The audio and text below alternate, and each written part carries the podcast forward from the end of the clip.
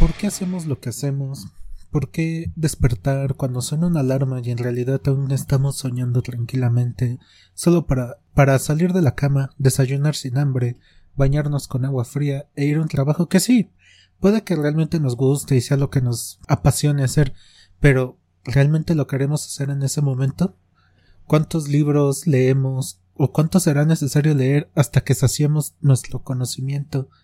¿Por qué queremos algo? ¿O por qué simplemente deseamos algo? Si antes de nacer y después de morir hay ya una infinidad de tiempo donde nadie supo ni sabrá de nosotros, si la nada es nuestro origen e inevitable final, ¿por qué gran parte de nuestra especie vive sin plantearse esas preguntas o peor, aún, se las llegaron a plantear pero nunca las encararon realmente, ya sea por miedo o ansiedad? Hoy tocaremos esas preguntas y algunas otras, porque hoy hablaremos de una de las estrellas del existencialismo y se podría decir que estrella o estandarte de la filosofía de lo absurdo, el filósofo y también escritor Albert Camus. Pero antes, ¿cómo estás, amigo? Muy bien. ¿Y tú qué tal? ¿Cómo te ha tratado la, el la absurda vida? Pues, eh, ya no espero nada, güey. Así que se podría decir que bien. Ah, mientras no esperes nada, supongo que es lo mejor que podemos hacer, ¿no es así? Pues sí, se vive más tranquilo que en cierta parte es lo que es de lo que vamos a estar hablando, porque a fin de cuentas vivir es no tiene sentido, entonces mejor vive y ya. Como, ¿Quién era? Celia Cruz decía, vive, vive tu vida o algo así. no sé. pero o sea, sí, ya ves que hace poco hablábamos, no sé ni me acuerdo de ni de qué hablábamos, pero precisamente sal, te cité a Camus diciendo, ah, no, tú estabas, estábamos hablando de Camus tal cual y dijiste algo así como, ¿cómo sería un resumen, ¿no? De, de Camus o de su pensamiento. Y te dije algo así como que la vida no tiene sentido.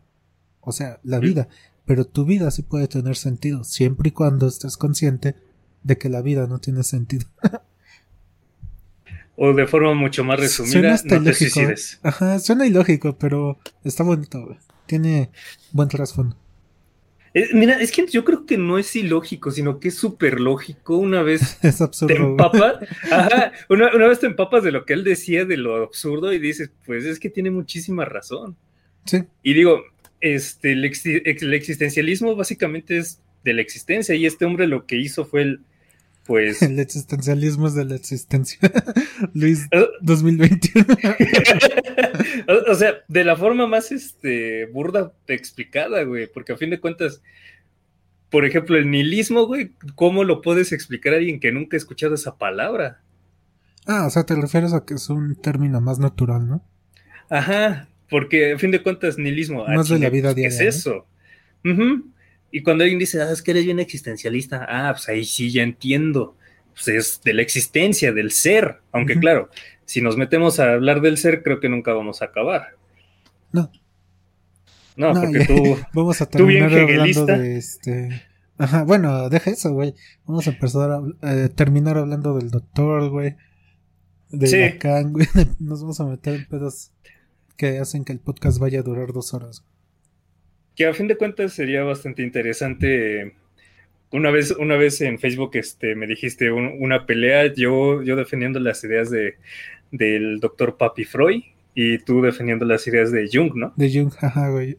Sí, güey, yo me iba a meter con los arquetipos, la memoria colectiva y mamadas así, güey. y no se te olvide el tarot de Jung. Te iba a explicar por qué sí sirven esos libros, de qué significan los sueños. Espérate, güey. Ah, si sueñas que se te caen los dientes es que vas a tener mucho dinero. ¿Eso dicen esos libros? Sí, güey. Sí los ah. he leído. Es que, mira, también yo creo que para criticar algo debes de conocerlo. Sí, evidentemente. Por esa misma razón es que me rifé la saga de Crepúsculo y puedo decir que los libros son buenos, las películas son lo peor que he visto en la vida. Pero, en fin. Así es. Volviendo al buen Camus. Yo siento que lo padre de Camus es que no importa tanto el contexto en el que hizo su trabajo. Porque Mire, hasta donde recuerdo nació en Argelia por ahí de 1910, pero su trabajo lo realizó en Francia, ¿no? Donde vivió el resto de su vida prácticamente. Y fue como por ahí de que 1930 cuando empezó a desarrollar sus ideas, sus trabajos. Mm, aquí yo lo tengo. Lo me, acuerdo que es, incluso ese güey quería. Salió de la universidad y quería dar clases, pero ya ves que tenía tuberculosis, me parece. Y no lo aceptaron para dar clases. De ahí se fue al ejército y le dijeron: No mames, güey, estás enfermo, cabrón. ¿Cómo quieres estar aquí? Y también lo abrieron. Este nació en Argelio en 1913. A ver, no estaba tan alejado. Hay algo que no estás diciendo y es algo que a mí me encantó porque él era un amante del fútbol, de verdad, un gran amante y él mismo. De los deportes, ¿no? En general. No, del fútbol, sobre todo del fútbol. Ah, Ajá. Porque él mismo dijo que, mira, te lo cito, si volviera a nacer y pudiera elegir ser escritor o futbolista, elegiría esto, porque después de muchos años en los que el mundo me permitió diferentes experiencias, lo que más supe a la larga acerca de la moral y de las obligaciones del hombre, se lo debo al fútbol. Está bien, güey. Yo siempre... E, esa frase, güey, que dice que de entre todas las cosas sin importancia, el fútbol es la más importante. Ajá. Pues no hay nada que mueva tanta gente, güey, como el fútbol. De hecho, y siempre me ha sorprendido porque los gringos se jactan de su NBA, de su. ¿Qué es? ¿La de béisbol JBL? Ah, también la de la NFL. Pero no hay nada que apasione más. Yo no he visto personas que se hayan tatuado, no sé, equipos de fútbol americano o de básquetbol. Sí, hay bastante. ¿Sí? Yo no los he, he visto más de fútbol. Pero es que no hay tanto que una la gente como el fútbol. Eso es cierto, en los mundiales es cuando florece nuestro sentimiento mexicano y todos, viva México, y ya después se les olvida. Que eso es absurdo también, ¿no crees? O sea, hablando del absurdo encontramos que pues eso también es absurdo, pero es bonito, crea comunidad. Es como, ¿conoces a un comediante español que se llama Goyo Jiménez? No, no me suena. Bueno, ese güey tiene un chiste en el que dice, ah, sí, cuando la selección gana la, ganó el mundial. Este, no, sí, somos el mejor equipo del mundo. Vive España, coño. Y dice, pero ¿a quién eliminan en cuartos? Es que esos hijos de puta que no sudan la camiseta. sí, también, también es este. Como dice, es un buen ejemplo del absurdo humano, o al menos de la mente humana. Que mira, yo creo que esto lo podríamos ver tanto desde lo social como desde lo filosófico, porque a fin de cuentas, algo que me cap capturó de Camus es que para él, pues somos inherentemente sociales y el fútbol es de lo más social que puede existir, güey. Sí. O sea, este, te juntas con amigos, creo que una vez me dijiste que pues cuando tú, tu peor periodo es cuando son los mundiales, ah, es cuando más, más te sueltas. Sí, Yo me vuelvo alcohólico empedernido. sea, es el partido que sea, pues ahí le entras. Yo disfruto de estar con amigos. Si te soy sincero, me aburre muchísimo ver un partido de fútbol. Pero estar con amigos me divierte, aunque yo no esté viéndolo y esté echando desmadre con ellos. Pues a fin de cuentas es estar creando una comunidad, es estar creando, como diría el hobbit, una tribu. Ajá. Es que, güey, también, o sea, cuando te juntas a ver un pinche Argelia contra Irán, lo que menos te importa es el partido, güey. Nada más es estar con tus compas ahí empedándote y platicando. y, el, y el fútbol de fondo, a menos que surja un buen gol.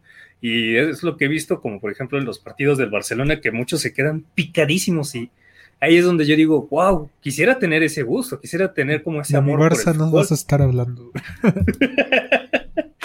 pues eh, hasta donde sea es el que más aman, así que por eso lo digo. ¿Ah, sí? No, no, Sí, según Igual yo todavía la década pasada, ahorita ya no tanto. Entonces, ahorita, ¿cuál sería el más amado? Ah, yo creo que el Madrid, probablemente. ¿El América? No mames, en México tal vez. Pero a nivel mundial, yo creo que el Madrid. O el Liverpool, que ha estado de bastante fuerte. Pero X, no, no, no quiero hablar de fútbol en este podcast. sí, sí, nos estamos siguiendo un poco nada más porque a Camus también le gustaba. Pero a lo que voy es que el fútbol es súper social. Y nosotros como seres vivos, como seres humanos, como individuos, somos seres inherentemente sociales. Y yo creo que eso es algo que Camus pudo ver no solamente en el fútbol, porque en el fútbol se hacen equipos, se hacen porras, o los ¿cómo se llaman en, en Inglaterra? ¿Gurunis? ¿Gunis? Ah, los hooligans. Los hooligans. Pero es que esos güeyes más que fanáticos eran gente con mucho odio reprimido. Eh, sí, en gran parte y utilizaron el fútbol como excusa para juntarse y madrarse con otros. Aquí, aquí las porras, de, ya sea de la UNAM, del Poli, de cualquier lado que también llegaron a hacer lo mismo. No sé si te llegó a suceder en alguna ocasión decir o me voy en el metro o me dan una madriza. Ajá, sí. Entonces, básicamente es eso, y eso es parte de lo social, incluso parte de la rebeldía. ¿Cómo se me hace muy, ¿cómo decírtelo? Muy tierno dentro del campo de la filosofía, ya que a él sí lo puedes entender, no es un Hegel que, lo, que con tan solo leer este, no sé, prólogo. ¿no? Ajá, sí, exacto, porque a Hegel prólogo es a huevo, ya entendí. Media Pero solo. ya entendí una palabra de lo que me quiso decir este hombre. Dice prólogo. ya sé qué es lo que me dice. Este, no dice que es el inicio. dice que es el antecedente a su obra. A mí apenas me están diciendo cuándo nací y no, y no tengo ni idea de lo que me está diciendo. O sea, eso es lo que sucede también con Nietzsche. Con Nietzsche uno termina por odiar la vida, casi. Termina por ser como cínico, por así decirlo. Con Schopenhauer terminas por ser pesimista a un grado extremo. Pues este Camus, quieras o no, sí tenía bastante. Fíjate, sin querer hemos estado hablando de Nietzsche, de Camus, que los dos eran como fanáticos de Schopenhauer o seguidores. Y ahorita Camus, que es este seguidor de Schopenhauer y de Nietzsche. Es que, es que todo está conectado, porque a fin de cuentas tenemos a Dios, o sea, a Hegel, y a partir de ahí como que se fue dilucidando todas las ideas. Digo, obviamente está Platón y ese es el que estaría arriba de Dios. Exacto. Es el antecedente. Ahí, tendríamos, pero todo está conectado. Estuve leyendo el libro de Metafísica de Aristóteles. Ajá. Ay, no sé, güey, eso sí contrasta mucho con mis ideas. sí, dije, Dios mío. ¿Por qué, güey? ¿Cuál fue lo que más contrastó? Es, que sabes que estaría más interesante abordarlo después de hablar de nuestros filósofos favoritos. Ya ves que dijimos que ahorita era Camus, el mío fue Nietzsche, sigue, bueno, ahorita es Camus, y el siguiente mío era Schopenhauer, ¿no? Y el siguiente tuyo no me acuerdo cuál era. Este, ahí vamos viendo porque es que tengo, es que compartimos a Nietzsche y ahí vamos a hablar del doctor, ¿no? porque pues era ah, la psicología. Bueno, más psicoanálisis, pero pues es el doctor, güey. Sí, podemos hablar de Freud porque a fin de cuentas ahorita se está tomando mucho, lo están retomando mucho en la filosofía, las ideas del psicoanálisis. Entonces sí, sí podemos hablar de ello. Después este, hablar de cosas que sí contrasten completamente con, digamos, los pensadores que nos dieron forma a cada uno. Sí, claro, me, me gusta. Pero mira, Ahorita. es que eso es lo que me gusta, güey, porque si te das cuenta, la plática no tiene ni un solo sentido. Irónicamente. pues no tiene Exacto, pero con Nietzsche, si te das cuenta, íbamos como que muy, muy al hilo hablando del superhombre, eh, estábamos hablando un poco de, de, la moral, cosas que él se iban, pero curiosamente ahora con Camus nos perdemos. O sea, su absurdo nos absorbió. nos comió. El, Exacto. Ay, ¿cómo se dice? El autor nos comió. Y yo creo que eso es lo que más me, encantó de este hombre, porque si lees el, el hombre rebelde, tiene una de, las mejores frases para iniciar un libro que te juro, yo hasta me sentí como, como mal, güey, como, verga, si a mí me pasara. ¿Por qué? ¿Cómo empieza? es que de acá solo he leído La peste y El extranjero, me parece. Es, mira, en el extranjero, ¿sí te acordarás del inicio? No. ¿O no? No. Eh, es que tan solo la primera oración me destruyó, güey. Eso de hoy murió mamá. O quizá fue ayer, no lo sé. Recibí un telegrama de parte del asilo. Madre fallecida, entierro mañana, sentidas condolencias, pero en verdad no quiere decir nada. Quizás fue ayer. ¿El extranjero así empieza? Así es. LOL, no me acordaba. Entonces, ¿quién es más extranjero que el que no sabe o no le importa cuándo murió su propia madre, güey? Pues sí.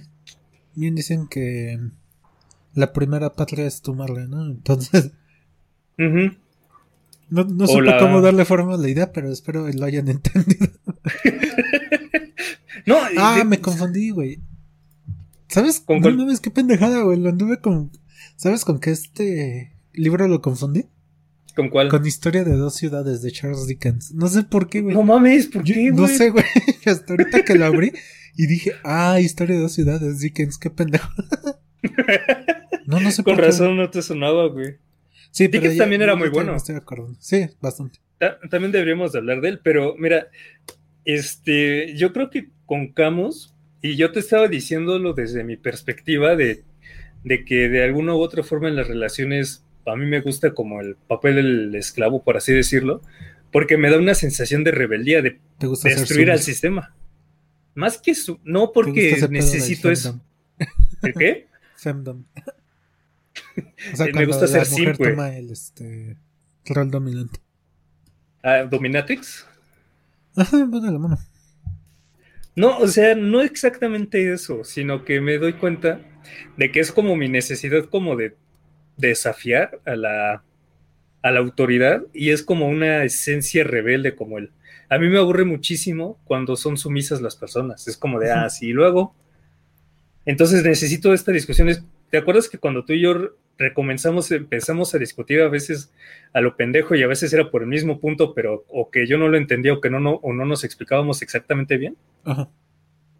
Pues era eso, porque es como mi instinto de rebeldía de decir, no, pendejo, no.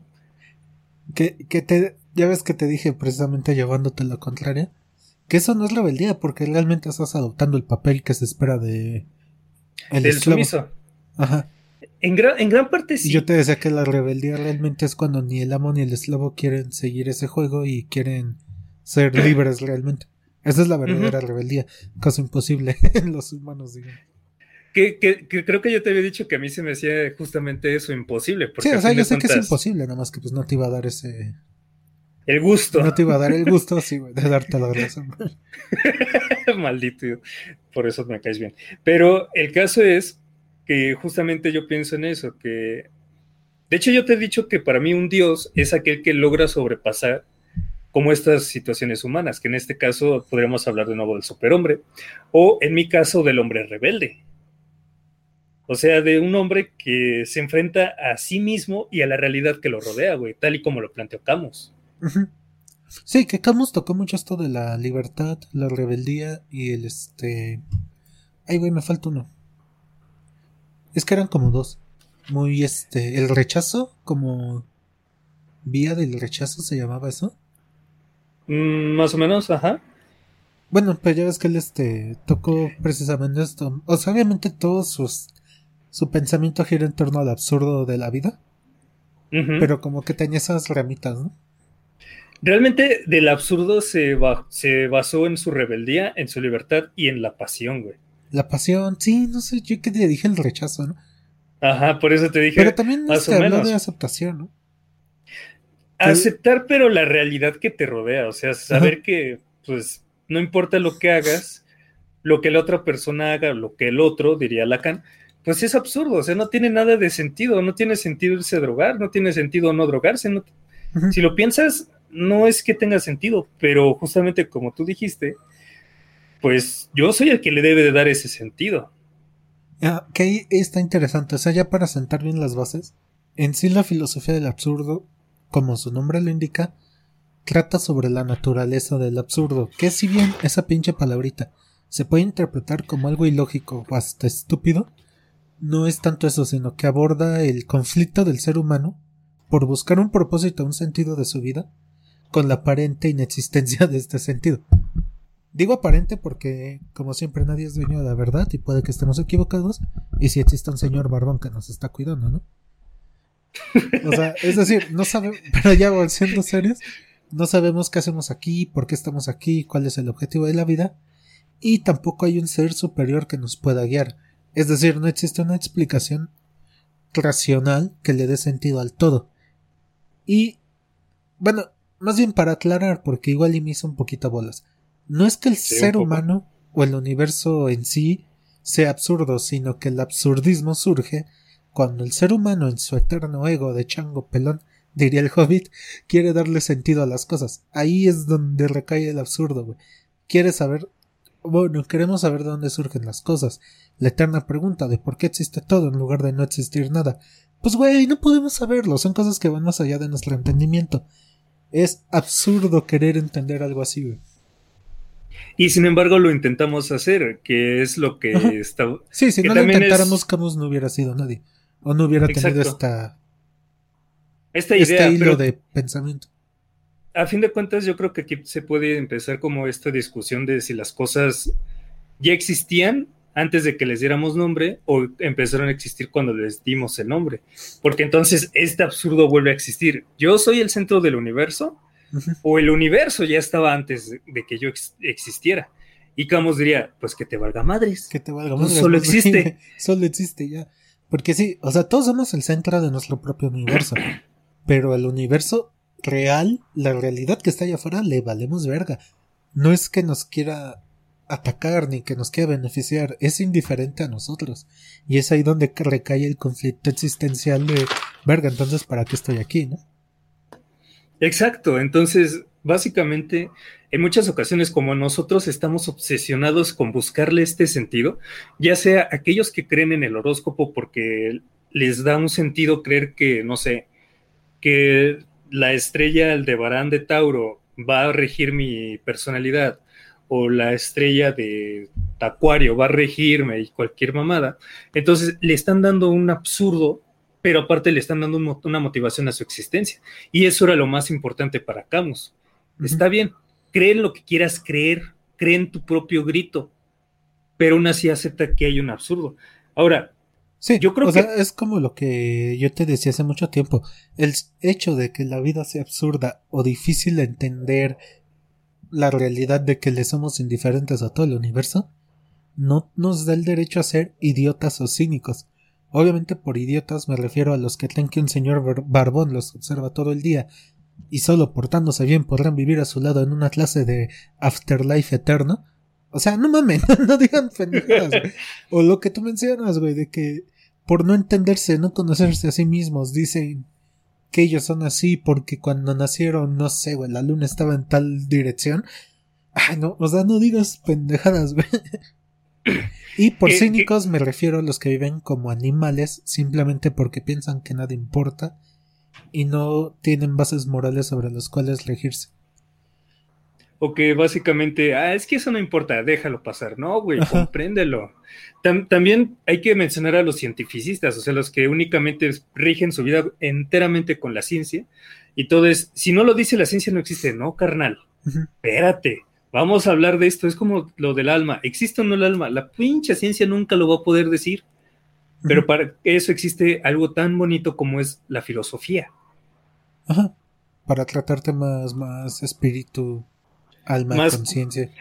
Más complicados, porque a fin de cuentas, y yo creo que es un tema muy importante de Camus de tocar, porque Camus creo que fue de los pocos, este, ¿cómo decírtelo? De los pocos filósofos que no tuvo miedo de hablar del suicidio, temática que incluso de yo como psicólogo puedo decir que es cada vez más preocupante. ¿Por qué? Bueno, es no que sé si nadie habla del suicidio, güey. No, es que es un tema tabú porque da miedo. Ahorita cuántas, o sea, tan solo en la pandemia, ¿cuántas personas no se habrán suicidado? Y no hay ah, una estadística. Eh, bueno, la, debe de haber, pero no de ello. Mira, si si te vas a la página de, por ejemplo, nosotros que estamos en México, si es que alguna vez alguien escucha esto en otro país, pues resulta de que el gobierno llegó a detectar casos de estrés y depresión cada, cada vez en aumento. La OMS lo ha descubierto. La OMS ha, determinado que la depresión es una es ya una pandemia a nivel global, o sea, como lo dice la palabra, ¿no? Pandemia. la pandemia a nivel global. Se me fue, lo siento, rebusné. Pero entonces nadie nadie quiere decir nada. Es decir, si yo te digo, "Oye, ¿cómo te sientes?" Mal. Ah, pues siéntete bien. No mames, ¿qué pedo? Sí, o sea, este maldito positivismo que estamos viviendo de todo va bien, todo estará bien, no funciona. Y Camus lo dijo, güey, si tú estás sintiendo ganas de suicidarte, piensa mejor en cambiar tu sentido de vida porque el que tenías ya no te funciona. Sí, o sea, realmente, ¿cómo decirlo? Es que el suicidio, no sé, güey, es una... Es que sí es completamente la renuncia a todo, güey, el, suicidio. O sea, ¿estás de acuerdo que lo más natural, lo único que tenemos asegurado es morirnos? Cada segundo que respiras es el acto más rebelde que puedes hacer en contra de la propia naturaleza. Entonces, el suicidio sí es completamente abandonarte, güey. O abandonar y aceptar todo, güey. O sea, dejar de ser rebelde y ser completamente sumiso. Sumiso ante la propia muerte. Y de hecho, me, yo cuando era adolescente, te admito, y había terminado de leer a Nietzsche, obviamente mal leído, porque pues no había nadie que me asesorara. ¿Qué por la? Este, llegué a pensar, siempre me decía... Es que me llamó la atención lo que mencionaste, de si alguien nos escucha fuera de México. ¿Por qué? Y, o sea, obviamente la mayoría de nuestros escuchas son mexicanos, pero tenemos franceses, estadounidenses, ecuatorianos, colombianos, creo que un australiano, de Barbados, España y Costa Rica. ¡Ah, qué genial! Un saludo a todos ellos. Sí, hay que nos comenten luego. pero me sacó dando lo de Francia, güey, qué pedo. Órale, a lo mejor eso, eso está genial, ojalá que nos pueda contactar y decir qué onda. Sí, estaría interesante. Pero, espérame, ¿qué te estaba diciendo? Ah, sí. sí, perdón, eh, no, no hay pedo, está, chido que lo hayas dicho. Yo, yo de puberto llegué a pensar, ok, me dicen que Dios tiene un plan perfecto y mamá de media. Yo pensé, güey, este, entonces el mayor acto de rebeldía contra Dios sería suicidarme, porque si ya tiene una vida preparada para mí, entonces suicidarme sería un acto de rebeldía contra él. Ajá, sería como pintarle pito en la cara y decirle, no, güey. Entonces, después llegó Camus y que de hecho sí dicen, sí, dentro de la iglesia el suicidio es como que un pecado y seguro te vas al infierno, ¿no? Después de suicidarte. Sí, digo, hasta este Dante escribió que hay un círculo especial para los suicidas. Sí, sí, sí. Entonces, por eso es de que yo dije, wow. Los suicidas están con otros más, pero no creo quiénes eran. Eh, ¿Eran los iracundos, creo? Ay, no. No sé, tenían que ver algo similar con las emociones negativas, con el humor, este, este, ¿cómo, cómo lo llamó Sócrates? Este, melodramático, no, este, ay, es una película también. Ah, chinga. Freud, Freud escribió mucho sobre esto, era el, ah, se me olvidó. Detesto cuando me pasa esto. Esto, esto, para que no lo sepa, en psicoanálisis se llama proceso de desmemoria. Ajá, cuando estás seguro de saber algo, ¿no? Pero simplemente no puedes recordarlo, no realizas el proceso cognitivo adecuado para poder expulsar la forma de habla. Exacto, entonces por eso es como el... Y empiezas a buscar, por eso es que Freud habló del proceso catártico, de que empiezas a hablar de pendejadas. Y ahorita no me acuerdo, güey me, melancolía, a huevo. No estaba tanto de eso. Melancolía, era el humor melancólico. Pero yo creo que es eso. Y, por ejemplo, mm, el suicidio yo considero que es algo que todos debemos de hablar. Y de hecho Camus lo dijo, güey, que, no, que para la filosofía no hay un problema más serio que el propio suicidio. Pues Porque no, es que vuelvo a lo mismo, güey, es cuando es un abandono completo de tu propio espíritu, incluso. Y digo, creo que era. No, si la filosofía sirve para cuidar el alma y el espíritu, suicidarte es como cuando la filosofía te falló por completo, digamos. incluso cuando tú mismo te fallaste por completo. Y digo, aquí en Querétaro tuvimos un triste suceso, dos sucesos, eh, que hay un lugar que se llama Los Arcos, muy conocido. No sé si hayas tenido la oportunidad de verlos. No pero este, son unos, es un acueducto gigante y por eso se llaman los arcos. Pero hay gente que se sube y uno fue porque su novia lo dejó y el otro porque de plano ya no tenía sentido su vida. Entonces, aquí te puedes llegar a plantear mil cosas. Es decir, su vida se posicionó en la, en la persona, se le dio todo, se abandonó todo para ser ella, su propia vida. Y cuando lo dejó, ya no vio otra salida más que suicidarse. Y el segundo que ya no tenía nada, tristemente se resbaló y terminó muriendo. Al otro sí lo, lo consiguieron salvar, pero a fin de cuentas, tomándolo desde Camus, es como el, es mejor vivir y descubrir tu propio sentido de vida, ver a dónde puedes llegar, porque Camus experimentó de todo, el cabrón no tenía miedo, llegó desde las relaciones libres, el poliamor, le dio a todo con todo. Le dio y le dieron por todos lados. no. Bueno, no sé. No, te dejé de escuchar. Disculpen, gente, un pequeño percance con el internet de Luis, pero ya estamos de vuelta. Disculpen el internet tercermundista, pero es lo mejor a lo que podemos aspirar. Entonces, ¿en qué estábamos? ¿Me puedes recordar, amigo? Estabas hablando de Camus, de que experimenta de todo. Ah, sí, que no le tuvo respeto a ninguno de los agujeros que pueden existir en su cuerpo.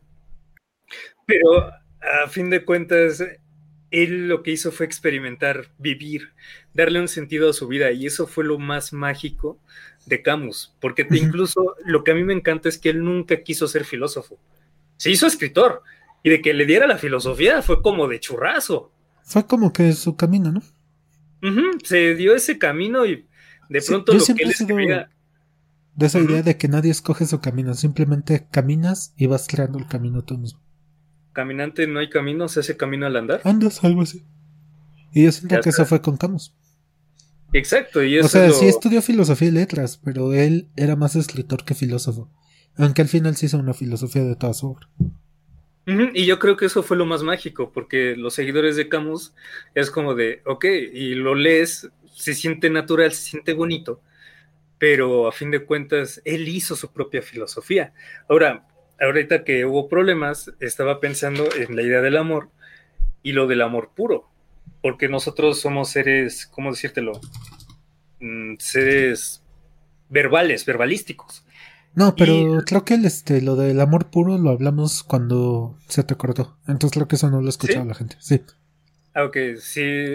Entonces, para ¿Por qué sale eso del amor puro, güey? Porque Camus piensa que de la, la amistad puede convertirse en amor. Porque sí, pero si lo tomas en cuenta, el suicidio también tiene que ver con el amor, o el desamor, o incluso el odio propio que pueda llegar a tenerte, porque a fin de cuentas, ¿quién es capaz de poder levantar una mano en contra de sí mismo? Sí.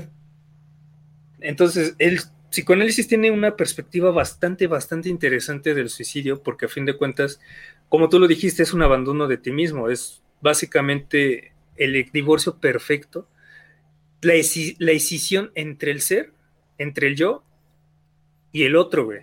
Ya no te puedes encontrar. No, y o sea, ya había dicho en este podcast que mi forma de ver las cosas es que sin mente no hay conciencia. Una vez que mueres, dejas de existir, güey. Entonces, el suicidio es literal arrojarte al vacío, güey. A la eterna nada, digamos acortando tu vida eh, por el tiempo que haya sido de forma natural, por así decirlo.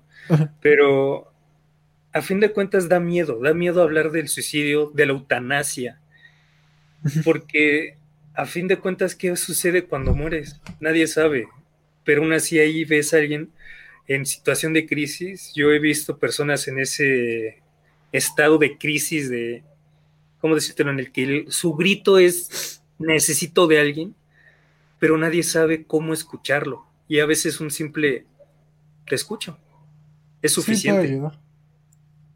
También yo creo que es importante porque en este absurdo, en esta absurda vida, se ha llegado incluso como a romantizar el suicidio, se ha romantizado como la depresión. Sí, yo creo que se ha romantizado la depresión, el suicidio no, ¿sí? El suicidio en cierta parte sucedió con 13 Reasons Why, que aunque ah, digan que no, este, sí se llegó como a ver como el, suicidio como una opción para hacer sentir al culpable. Y claro, todo suicidio tiene un mensaje, no nada más que no sabes a quién, pero siempre tiene implícito un mensaje, como un ah. mensaje hacia otra persona. De, hecho, este Camus fue el de la frase, ¿no? Hasta ahorita me estoy acordando, el de solo hay un problema realmente serio para la filosofía, el suicidio. sí, ¿Sí fue el de esa cita? Sí, creo que sí lo había dicho algo así. Porque él también dijo que juzgar si vale o no vale la pena la vida de vivirla es responder a la pregunta fundamental de la filosofía. Lo dijo en el mito de Sísifo. Ajá. Entonces, básicamente, ¿vale la pena vivir? Teóricamente no, porque vas a morir. O sea, ¿para qué nazco si voy a morir? Entonces es mejor darle un sentido a la vida. un punto muy inmediato, ¿no? Uh es también el para qué vivo si dentro de 10.000 años nadie va a saber que existí y nada de lo que se valió la pena. Aunque te hayas hecho filósofo, cualquier otra cosa, te vas a perder, pero al final tu vida, aunque haya sido simplemente haber, haber dormido y cagado, si ese era tu sentido, realmente es lo que vale. Y yo creo que se pierde mucho ahorita, sobre todo con Instagram, que es una crítica que yo tengo muy, muy fuerte, porque a fin de cuentas la gente postea su vida perfecta en Instagram. No sé si lo habrás notado tú en lo poco que hayas usado las redes sociales, porque también... No, tengo Instagram. no, las redes sociales en general, o sea... Güey, en Twitter sigo puro güey amargado amante de la filosofía, entonces no postean sus vidas perfectas. Bueno, eso, Todos están emputados. bueno, eh, si te pones a ver cualquier perfil de, un adolescente, pone su comida favorita. Sí. No, o sea, sí te entiendo, güey, no te estoy jodiendo. de nuevo, una disculpa, gente, pero el internet de Luigi no está cooperando. perdón, gente, en serio, el internet tercermundista está bastante pesado, pero para poder ir cerrando y evitar que se me caiga de nuevo este la plática. o sea, está chido, pero pudo haber estado mejor. Sí, yo creo que podemos retomarlo después. A fin de cuentas hay demasiado jugo de qué sacar de cada filósofo y podemos retomarlo. Pero hay algo que yo quisiera decir y es que Camus apostó mucho por la rebeldía. Rebélate contra el sistema, porque a fin de cuentas los mítines y regulaciones es para salir de tu situación de Sísifo. Cada vez que sientas que estás dando vueltas y vueltas y vueltas, busca a tus amigos y quizá te ayuden a salir de ese, ¿cómo decírtelo? De ese ciclo sin fin del que no puedes salir. Y a fin de cuentas eso es el suicidio. Cuando no puedes salir de un ciclo, cuando no puedes escapar, incluso cuando ni siquiera sientes amor por ti mismo. Es complicado, lo sé, lo he vivido, pero de alguna u otra forma puede funcionar. Busca ayuda con tu amigo, sobre todo con un profesional, y vas a ver que tal vez ese sentido de vida que no tienes lo más fácil es hablar con un amigo primero y te vas a sentir incluso más cómodo. Tal vez haya ese rechazo hacia un profesional. Primero ve con un amigo. Yo creo que ese sería el consejo, ¿no? ve con un amigo y vas a ver cómo es que hablando te sientes mejor. Y con un profesional, de verdad, sabemos cómo tratarte. Y si no te gustó, vete con otro. No, no estamos como para que te quedes solo con uno. Somos millones de psicólogos. Puedes ir, eres libre. Escoge el que más te guste, con el que tengas mejor transferencia. Luego hablaré de la transferencia. Pero es lo mejor, de verdad, el amor propio es difícil. Búscalo en la filosofía, búscalo con un profesional. O al menos es lo que yo diría. Sea, ser rebelde, haz tu motín contra la propia muerte. Ajá, contra la, más que contra la muerte, contra el absurdo de tu vida, que es lo que te está impulsando a eso. Exacto. De, hecho, hay una cita de Camus que eh, dice, sí, el absurdo está ahí, y lo acepto. Acepto que mi vida es absurda, pero esto no implica que no deba despreciar ese absurdo, desafiarlo o incluso rebelarme contra él. Que es eso, seguir viviendo ah. aunque sepas que no, no hay este algo que le dé razón a todo. Exacto, vivir duele, pero en ocasiones la risa lo mejora todo. ¿No lo crees, Víctor? Yo nunca río, güey. Voy a encontrar mi eh, Yo lo sé, no tiene sentimientos. no, no es cierto. Pero al menos por ahora es todo lo que el tiempo ha dejado hablar de Camus. Me encanta este hombre, es súper tierno, aunque fuese bastante, ¿cómo decírtelo? Bastante estricto con sus ideas. Estricto en el sentido de que se regía bajo sus propias reglas y era como, pues, yo me llevo y soy rebelde y todo eso. Y a mí se me hizo súper bonito. Era romántico. ¿Cómo se es un romántico? Sí. Bastante. Romántico no en Demasiado. el aspecto amoroso, sino romántico en el aspecto de idealizar, ¿no? Él tiene una bonita forma de ver la vida. Descontando un poco lo de, tal vez lo del amor libre en el que se metía de todo con todos, pero era muy bonito. Y al menos su idea del suicidio a mí me embonó. ¿O tú cómo ves? Pues más que con la idea del suicidio, con lo de Camus es, por ejemplo, haciendo la inspección, me da... Yo creo que uno de los más grandes absurdos en la vida de las personas es siempre vivir esperanzados en el mañana, cuando el propio mañana significa estar un día más cerca de nuestra propia muerte. ¿Y por qué digo esto? Porque en el próximo podcast vamos a estar hablando de Schopenhauer. Que, bueno, él, es, él sí es como que el rockstar del pesimismo, Ese hombre de plano, no sé cómo es que no. Él murió de sífilis. Ni idea, güey, pero. O sea, esto que digo de que es vivir esperanzados del mañana cuando el, eso significa estar más cerca de nuestra muerte, va muy de la mano con una cita de Schopenhauer que dice que la vida es solo muerte aplazada. Exacto. Que eso no es tan, tan ah, pesimista, es muy realista, güey. Pero yo creo que la frase más quemada de Schopenhauer es esta de que toda vida es sufrimiento. Que sí, suena pesimista, pero tiene un trasfondo chido que ya estaremos abordando en el próximo capítulo. Incluso yo podría hablar un poco de Freud y cómo es que la vida es sufrimiento para el psicoanálisis. Más que de Freud, me gustaría ahí que lo tocaras o lo relacionaras. Es que Schopenhauer va muy de la mano con Lacan, güey, y con el deseo. El deseo Lacan. Ah, maldito, tenías Porque, por ejemplo, Schopenhauer decía lo de que pocas veces pensamos en lo que tenemos, pero siempre en lo que nos falta, Y va muy de la mano con el deseo y el objeto de deseo lacaniano, de cómo el objeto siempre va cambiando pero el deseo en sí es lo que se mantiene presente. Por eso somos insaciables. Es lo que siempre está. La vida siempre sufrimiento. el goce, básicamente también hablar un poco del goce, ¿no? No, el goce está bien intenso. Pero espera, espera, antes, antes de, meternos en es eso. Es que hablar de gozo, güey, es todo un podcast, güey. Exacto, en el que sí nos pasaríamos de lanza. Pero hay que jugar al horóscopo, ¿te acuerdas de la dinámica? Algo me comentaste, pero a ver. Mira, yo aquí tengo el libro de ah, Camus, de obras selectas. Vamos a ver cuál sería tu suerte para la semana. Escoge un, número entre el. ¡Ah, la bestia! Espérame. Entre el 11 y el 943. 739. ¡Oh, la bestia! Página en blanco. la historia de mi vida. Ahora, a ver. Dos. Eligen un número entre el 1 y el 3. Uh, dos. Wow, buena cita. Se puede esclavizar un hombre vivo y reducirlo al estado histórico de cosa, pero si muere rehusándose, reafirma una naturaleza humana que rechaza el orden de las cosas. Por ello, el acusado no es presentado y muerto ante el mundo salvo si es consciente en decir que su muerte será justa y conforme al imperio de las cosas. Hay que morir deshonrado o ya no ser, ni en la vida ni en la muerte. En este caso, no se muere. Qué sí, bonito. está bonito, güey.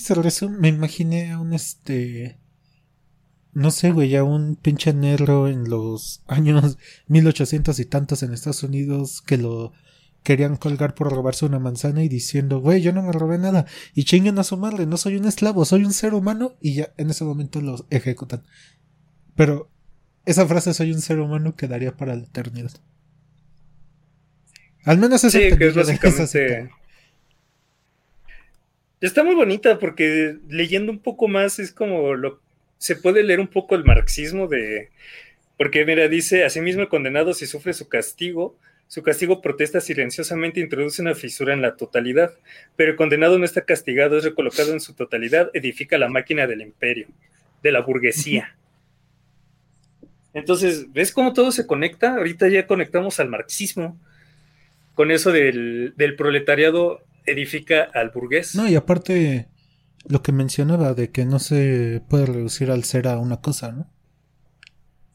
No, es totalmente imposible. Y yo creo que con Schopenhauer, y hablando un poco esto del deseo lacanino, que por cierto va a estar bastante complicado para quien no lo escuche, pero se puede diluir. Sí, o sea, con un poco de... de lacaniano de... ¿Cómo decirlo? Uno de Lacan por cinco de agua, güey, más o menos para que se diluya chido. Sí, a fin de cuentas, con, no es, es, Lacan para mí es como un, un Hegel, porque a fin de cuentas Lacan estaba bien intenso de entender, pero es bien bonito de leer, eso sí, excepto sus matemas. Pero esto del goce está muy bonito. Incluso algún día yo podría traer una invitada que sabe bastante de esto. Y empezar a discutir un poco Freud, Lacan, Jung. Y ella sabe mucho sobre esto. Entonces, te caería bien. Les caería bien a todos. me parece. Estoy seguro. Entonces, algo con lo que quieras cerrar. Hay que hacer lo mismo, pero ahora con Schopenhauer, que es el próximo. Aquí que tengo un libro. El, el de. Bueno, no te voy a decir qué libro es. Bueno, sí, es el mundo como voluntad y representación. Son... ¿Se no lo he leído? No, es de los básicos de Schopenhauer. Son 407 páginas. Ah, 245. Em, y así como que ojo de buen cubero son como 40 renglones. ¿O así te leo de la página? Mm. Ah, mira, ve. A ver si le entendemos algo. Digo, creo que se te fue la, otra vez la conexión, pero la leeré. Dice, a veces la significación nominal, la intención alegórica, daña la significación real, a la verdad intuitiva. Uno de ejemplo de ello lo encontramos en La Noche, de Correggio, cuyas extrañas luces, si bien son un prodigio de técnica, no pueden ser explicadas sino por el propósito alegórico, pues en la naturaleza no las vemos. ¿Entendiste algo? Ah, yo necesitaría. Es que ya he leído este libro, pero necesitaría bien leer el background o en qué contexto lo está mencionando. ¿Qué te parece si marcas esa. marcas mi horóscopo? Porque como no entendí. ¿Qué página era? 245, Así es. Ah, y con eso podemos ver, porque a fin de cuentas, ahora a ti te toca explicar un poco a él. Y yo creo que estaría bonito seguir con este proyecto a la gente de Francia le está gustando. Sí, saludos a Francia.